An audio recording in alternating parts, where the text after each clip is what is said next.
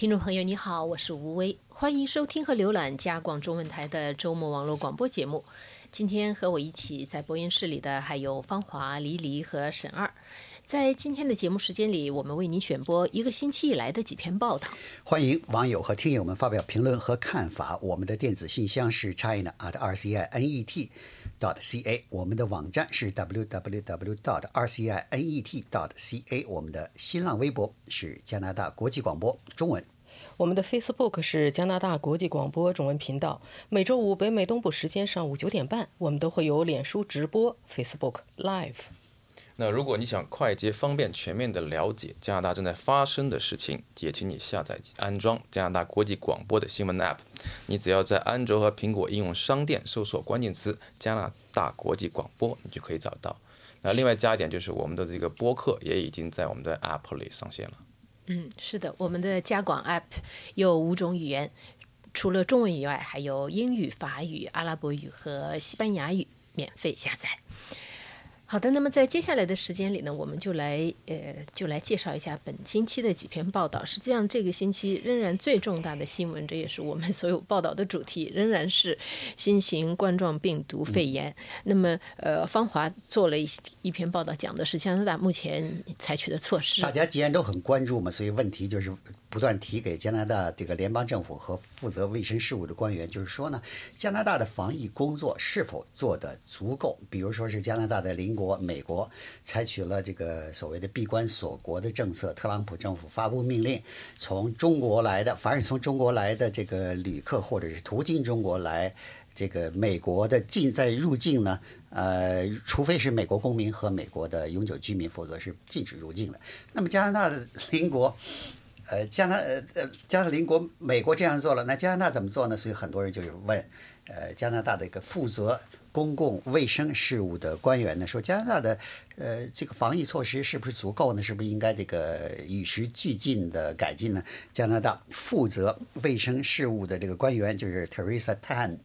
讲呢，说我们目前的这个做法是足够的，因为加拿大的这个目前的风险呢不高。只有这么四五例案例，而且呢，就是呃，已经采取了建议从中国回来的人进行隔离的这个呃措施跟政策。撤侨回来的呃飞机呢，也是降落降落在呃川镇这个军事基地进行隔离。所以这样的措施呢，应该是呃对目前的风险来说呢，应该是很合适的、足够的。这样说了呢，那么呃，虽然是这样呢，这个加拿大人应该是感觉到这个加拿大政府在不断的这个采取呃措施，另外另外是也根据呃实际情况在进行需要改变的话进行改变，但是还有一些人还是不安心，觉得你看人邻国美国都是这样的，那么是那么这个为什么加拿大也不跟进呢？实际上现在有二十多个国家已经采取措施，但是专家们说呢，实际上采取这个措施呢是有七十二个国家。为什么会这个有些人不说，有的国家就就偷偷就蔫蔫的就做了，哎，没有采取的措施。为什么不采取这个措施呢？是这个，你就说为什么不公开说？为什么不公开说呢？哎。星期这个星期五，加拿大广播公司有一篇报道，就是大概就是间接回答这个这个问题。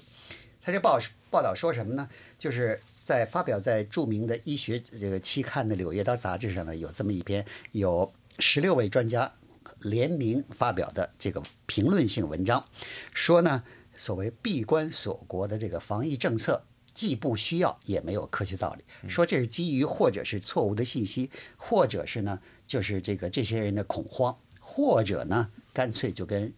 歧视或者是这个呃呃仇外的情绪有关。他说呢，现在有世界上有二十多个国家呢，呃，就是像告诉世界贸易组、世界卫生组织说，他们采取了闭关锁国的政策。所谓闭关锁国政策，就是非本国公民从中国来的或者经途经中国来的非本国公民、非本国的这个移民就不让入境。他说：“这样，这个这些国家呢，二十多个，但实际上一共有七十多个国家。七十多个国家呢，呃，所以所以会有这个差别，就是因为世界根据世界卫生的这个呃法规呢，跟这个法规跟那个规定呢，如果你要是采取这个闭关锁国的政策呢，是错误的，是不合法的。所以有的国家干脆就不告诉世卫组织，哎，自己就实际上就采取这种只做不说就是了。而且呢，这个世卫组织说呢，就是嗯。咱们记得，就是多次世界卫生组织那个总干事长一直就说呢，啊，不应该关闭那个国家的边界，这不是好的防疫措施，而且呢是呃负面的后果高于正面的后果。当时就是很多人都觉得这好像是太为这个中国嗯辩护，因为当当时的中国政府呢就是非常反对美国为首的澳大利亚等国呢采取了这个禁止中国公民或者从中国。途经中国的这个游客入境的措施，他们觉得呢，这是在给中国脸上抹黑，而且呢，觉得是完全没有必要的，而且是负面作用大于正面作用。世界组织、世界卫生组织一直是坚持这样说的。现在看来呢，有一些专家同意世卫组织这个立场，而且呢，这个加拿大这位作为一个国家，也是坚持这样的立场，就说呢，不需要采取闭关锁国的政策。嗯，现在就是一好像有两种不一样的说法，在中国国内呢，现在开始对这个病毒的这个毒性和它的这个，有一个医生，我看到医生的网上转的医生聊天群里面有一个医生说，这是他当医生二十多年来看到的智商最高的病毒，就是它有欺骗性，它会让你就是像李文亮就是那样，就是他看着治好了，然后他的那个呃检测什么已经成阴性了。然后呢？等到你的你等到完全病情平稳下来以后，他突然又转阳，他突然又转阳性，而且就是说，只一旦这样转成重症以后，非常难治。重症是少数，但是如果是重症的话，就很难治，而且轻的症状会。变会突然一下子加重，这个就是说增加了这个治疗的这个复杂性。那么照理你你你实际上你也一直在关注这个事情，就是请你你可以介绍一下，就是现在最新的发展，因为这个简直是每天都可以说是有发展，对对，每天都在变。那么根据最新的信息呢，就是截止到呃，就截止到可以说是星期四吧这一天，那么中国的死亡人数在中国啊，死亡人数是一千三百八十二人，呃，确诊的人数。就是确诊病例呢是六万三千九百四十七人，那么疑似病例呢是一万零一百零九人，所以就是说这个确诊病例、疑似病例加在一块儿呢是七万，差不多七万三、七万四的样子。呃，那么在这个不过治愈的人数也在上升，是七千，超过了七千人。那么在中国之外呢，就是日本。还是第一个，就是属于一个病例最多的。我们都知道，因为这个主要都是在那游轮上嘛，钻石公主号游轮，所以日本的现在的这个确诊的病例人数已经达到二百五十三人。那么大部分是在那个游轮上，然后我们已经知道，昨天已经有一个人死亡，就日本呢有一例是死亡在游轮上的呃一个乘客，对，而且现在呢是他现在日本的死亡人数是一人，可是呢从游轮上就是送到医院的这些确诊的乘客当中呢，有差不多四个人情况现在是非常严重的，已经在那个就是在靠呼吸器啊。来维持靠呼吸来，所以呢，就是说这个死亡人数呢，以后还有可能上升。呃，在除了日本之外呢，就是前三名啊，中国境外前三名最厉害的就是第一是日本，第二是新加坡，第三是泰国。那么加拿大呢，还排的比较靠后一点。我们知道加拿大这个一个星期一个多星期以来，病例呢确诊的一直是维持是七个病例。那么现在其中有一个呢已经是治好了，出院了。而且还有一个很特别的地方，就是撤侨飞机上没有发现病例。撤侨飞机上一一直到现在都没有，一直到现在都没有对，一直到现在都没有，是谢天谢地啊！这个是很特别的，是这样。因为其他国家好像都有，都有，其他国家全都有。然后加拿大是上星期呢是撤侨的第一次飞行，撤出来一共撤出来呢是加拿大飞机上撤了一百七十四，然后还有三十九名加拿大人是跟着美国的一架飞机同一天回来，的，是上个礼拜撤出来，撤了两百一十三名。那么这个星期星期二又撤回来，差不多一。百八十八人，有包括加拿大在武汉地区的加拿大公民，还有他们的家属。那么这两批人员呢，撤回来之后，一直刚才房华也说，一直都在安大略省的这个特伦顿的军事基地进行隔离。那么一直到目前为止，还没有发现一个出现症状的。所以可以说呢，也真是谢天谢地。那么与此同时呢，加拿大专家的这个就是有一个世界卫生小组啊，这个星期也到中国了。这个世界卫生小组的牵头的，就是他的这个组长是加拿大的一位非常有名的呃流行病学家，叫布鲁斯·埃尔沃德。以前没人知道他，但是因为这个疫情，现在这个疫情很严重嘛，所以他带着这个小组，一共差不多十个人左右到了中国。那么呢，中主要呢就是要专门研究这个疫情啊，一个是疫情的严重性到底有多少，还有就是它的病毒的来源。它的传染性等等。那么这位专家呢，这几天呢，加拿大媒体也进行了大幅度的报道。他是可以说是非常资深的一位人士。我们都知道，在西西非的埃博拉疫情当中，这个西埃博拉也是很厉害的，在西非。那么他当时呢，也是世界卫生组织的一个主要负责。制定这个所有的应对措施的，所以可以说是很有经验的一位人士。现在到现在，这个就是这个小组还在北京是吧？好像没有到，没有还没有去到武汉。对，还没有到武汉，还没有到到那个现场。这，对。哎，好，我们接下来换一个话题，换一个话题吧，因为这这否则就是一整个节目我们讲的都在讲这个冠状病毒。那么就是在这个沈儿，你你会介绍一个话题，在这个星期的周末专栏里面，就是呃，Facebook 会付钱给路透社帮他核查假新闻，在这个里面这几个这几个主语和宾语我没有搞清楚，谁付钱给谁？是。Facebook 付钱给路透社，帮助 Facebook。去核查假新闻啊，就是说，等于是说他他对对对，哦，我明白了，更清楚一点，就是说跟那个主流媒体。合作合作，让主流媒体，所以看样子，所以这个主流媒体的声誉还是好不可质疑的，是非常重要的。呃，像路透社、像华盛顿邮报，或者就是说大的这个媒体，它有专门的一个办公室，就是坐在就它就是核实的打假小组，他们。就像咱们公司一样，也就是不是说不光是打假，就是核实。核实。像咱们公司一样，一般的话，你要没有确确认的消息来源是不会报的。这这就是刚好呢，路透社他自己真的是有说打击这种 fake news 的专门的，也叫小。小组吧，大概有十几个人，但是这一次呢，Facebook 呢给钱给路透社呢，就是路透社他会自己特别成立另外的四个人的小组，就拿这个钱成立四个人小组，专门为这个 Facebook 服务的。但其中有一个很有意思的一个问题呢，就是说你四个人的小组怎么可能抗击这个 Facebook 上那么多的假新闻？就是这样，那么多漫天的假假新闻。那么就是说，呃，Facebook 的意思是这样，就是说这四个人呢，他给钱，这四个人负责从他的网上呢找出典型性的这些所谓的假新闻。那么这假新闻的所有的这个包括参数也好，包括假新闻的特征也好呢，会会会反馈给 Facebook，然后呢，Facebook 呢把他的这种反馈呢放到自己的算法里。让自己的计算方式更聪明，然后能去识别这些假新闻这些特点。那么就是说非常有意思的是呢，是呃路透社他自己呢是这个小组的一个也不叫负责人嘛，就是整个就是说呃负责这个假新闻这方面的，他叫一个他叫贝克。他说这个事实上在呃路透社里呢是他们比较关注的是三类假新闻。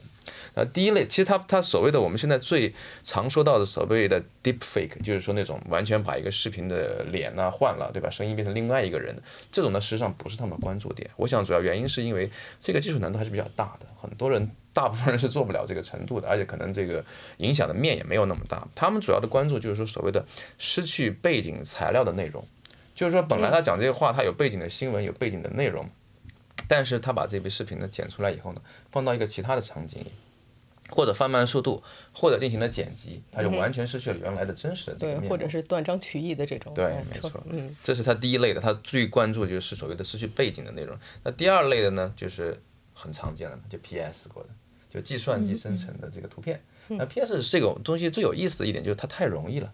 连个小孩子他都能做这个事儿。那么在这种情况下，网上就会漫天的产生这样的这个图片。那么事实上就是说，对于媒体的影响来说，可能一两个视频你还能质疑，但是有有很多很多相类似的图片出来的时候，你就很难去公众的这个心理就会受到影响。还有第三个呢，就是所谓的这个 deep fake。那 deep fake 说白了就是这个虚假新闻的未来吧？它就是 deep fake，就是虚假新闻的，因为它的这个计算方式，包括它的生成的这个技术难度会越来越低。对，以后正在想说，会有更多，是好像所有的这些新技术都是，它是都是非常 user 越来越低，user friendly。对，以后就是大家都都可以做这个事。是。但是可能到那个时候，应该说公众的警惕性或者是什么，呃，应该也应该公众也会越来越就也但这它最大的一个问题是太难了。这个审查太难了，因为它的这种技术，包括它的合成的程度都高到这种程度的话，你别说是呃一般的这个新闻的观众，你就是连专家，你一眼看去，你也不知道他是是不是 fake。最最主要的是，现在实际上真正引起争议的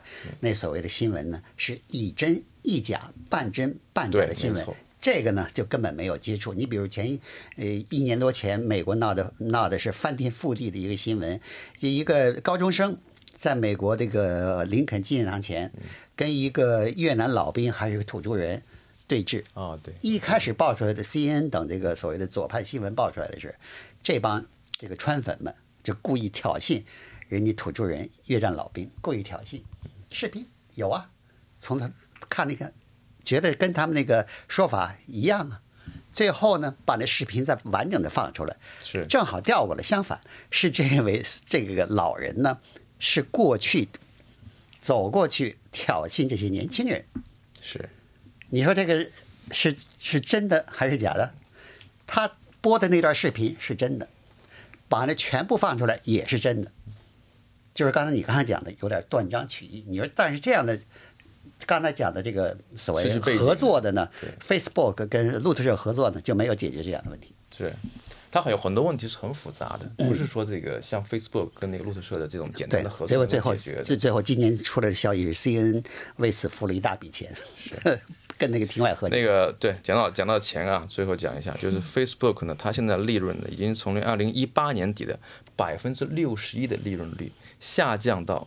上季度的，那也就是说这个二零一九年这个最后一个季度的百分之七。那么所谓的这么大的下降幅度，它主要的 Facebook 它的解释就是说，它要用大量的钱去雇大量的人去抗击所谓的它的这个社交媒体上的假内容啊、假新闻啊，和雇更多的工程师来做这些更好的算法。现在等于是说，他把这个查假新闻的这个事情，用某种形式外包给外包出去了。外包给主流媒体来做。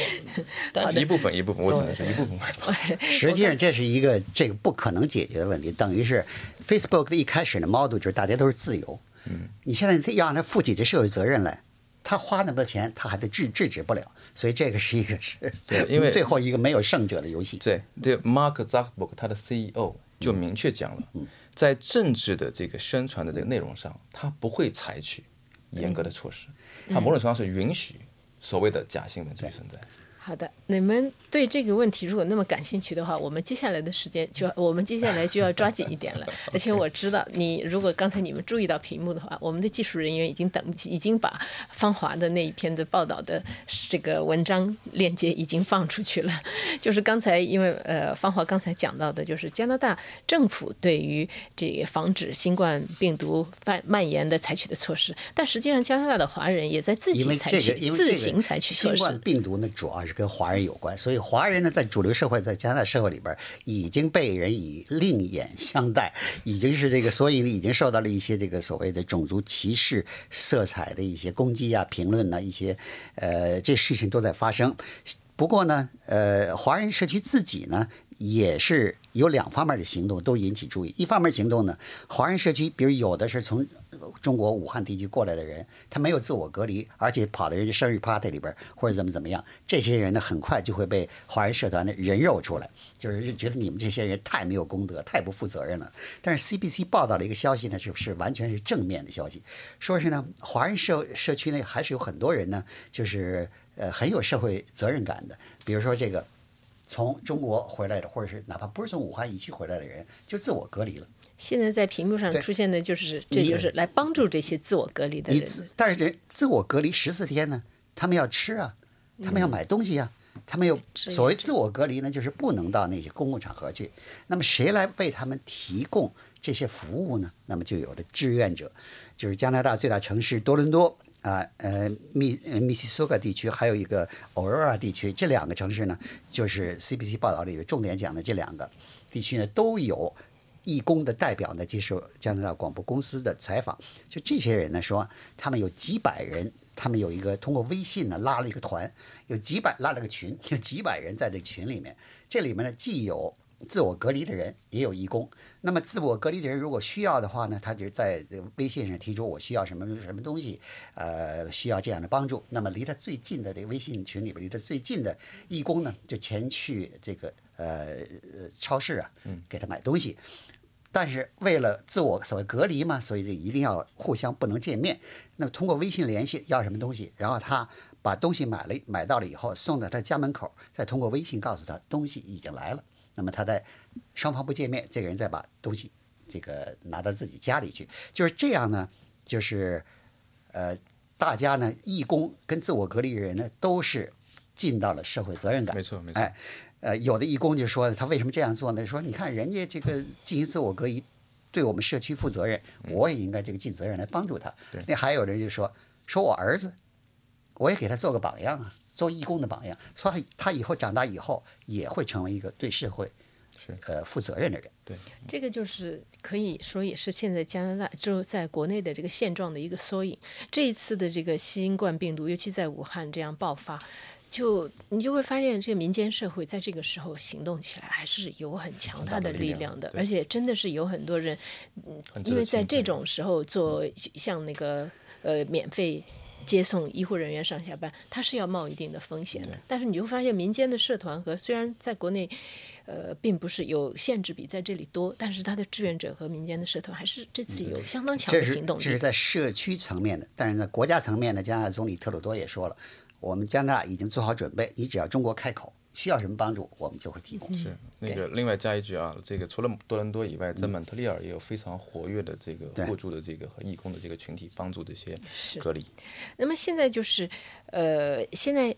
还是有很多人，现在还是有很多每天，因为加拿大没有呃没有关闭边境嘛，还是有很多人在在在到来。对，是这样。现在加拿大政府也在考虑，就是实行像华人刚才方法说的华人的那样的。对，是这样。是是我们知道到加拿大政府一直到现在为止呢，就是说，呃，对于来自中国的这个人呢，是如果你要是来自湖北地区呢，那么海关会告诉你，你应该进行自我隔离，但是也不是强制的，没人去检查，他只不过告诉你，然后说。第一，如果你来自湖北地区，你需要进行自我隔离。如果你出现了发烧、咳嗽等症状的话，你应该自己赶紧去，就跟那个卫生当局报告去医院。这是这么说的。如果你来自非湖北地区呢，到目前为止呢，这个是没有任何，就是没有任何跟对你进行监控或者控制都没有。但是现在呢，就是这个星期，通社出了一个报道，说加拿大的高层的卫生官员现在正在辩论。到底是不是应该加严有关的规定？就像其他国家一样，就是说，像比如说美国呀等等，日本、澳大利亚都已经采取了就是全部或者部分的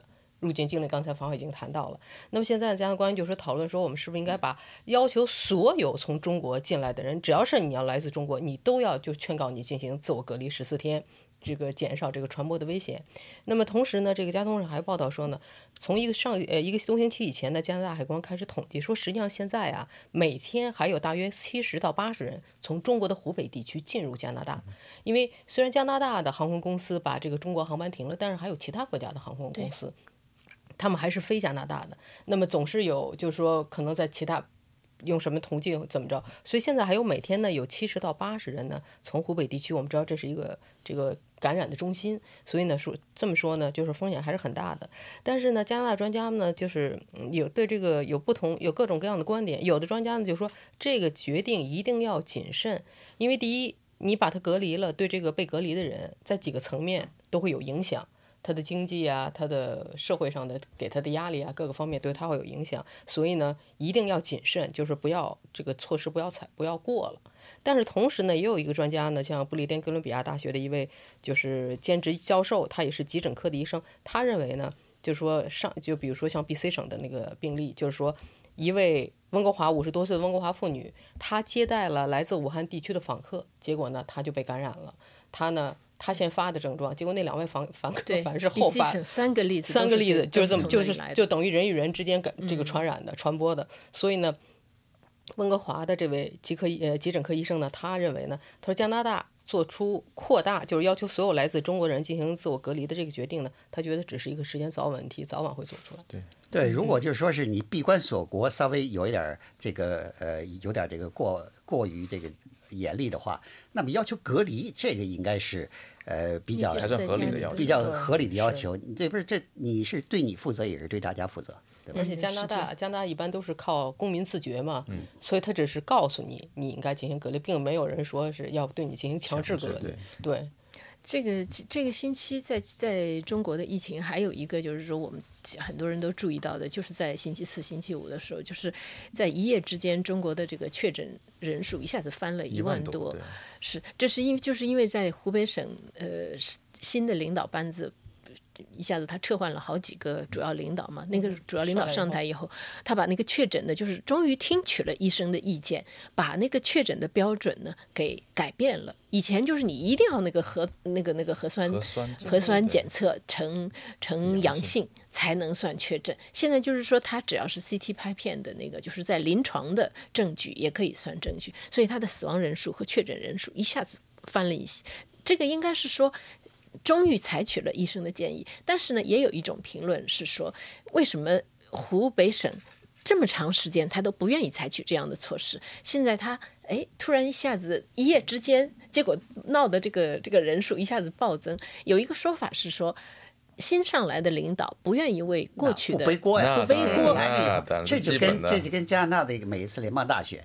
新上台政府总是把那个原来那个赤字债把它再重新算一遍，把那个对一下子增加了很多。为什么呢？这你这黑锅我不背，这个你来背就是。然后对下面就是往下降，对不对？这样就高了才能往下降，不然怎么去？对，这也是一个要要有高峰才会有低谷，是吧？才显得出低谷。对啊，好的，那么今天的时间关系，我们的节目呢到这里就结束了。谢谢您的收听，我是吴威。另外呢，也要谢谢我们的技术团队 Pierre Leo 和 Pierre Luc。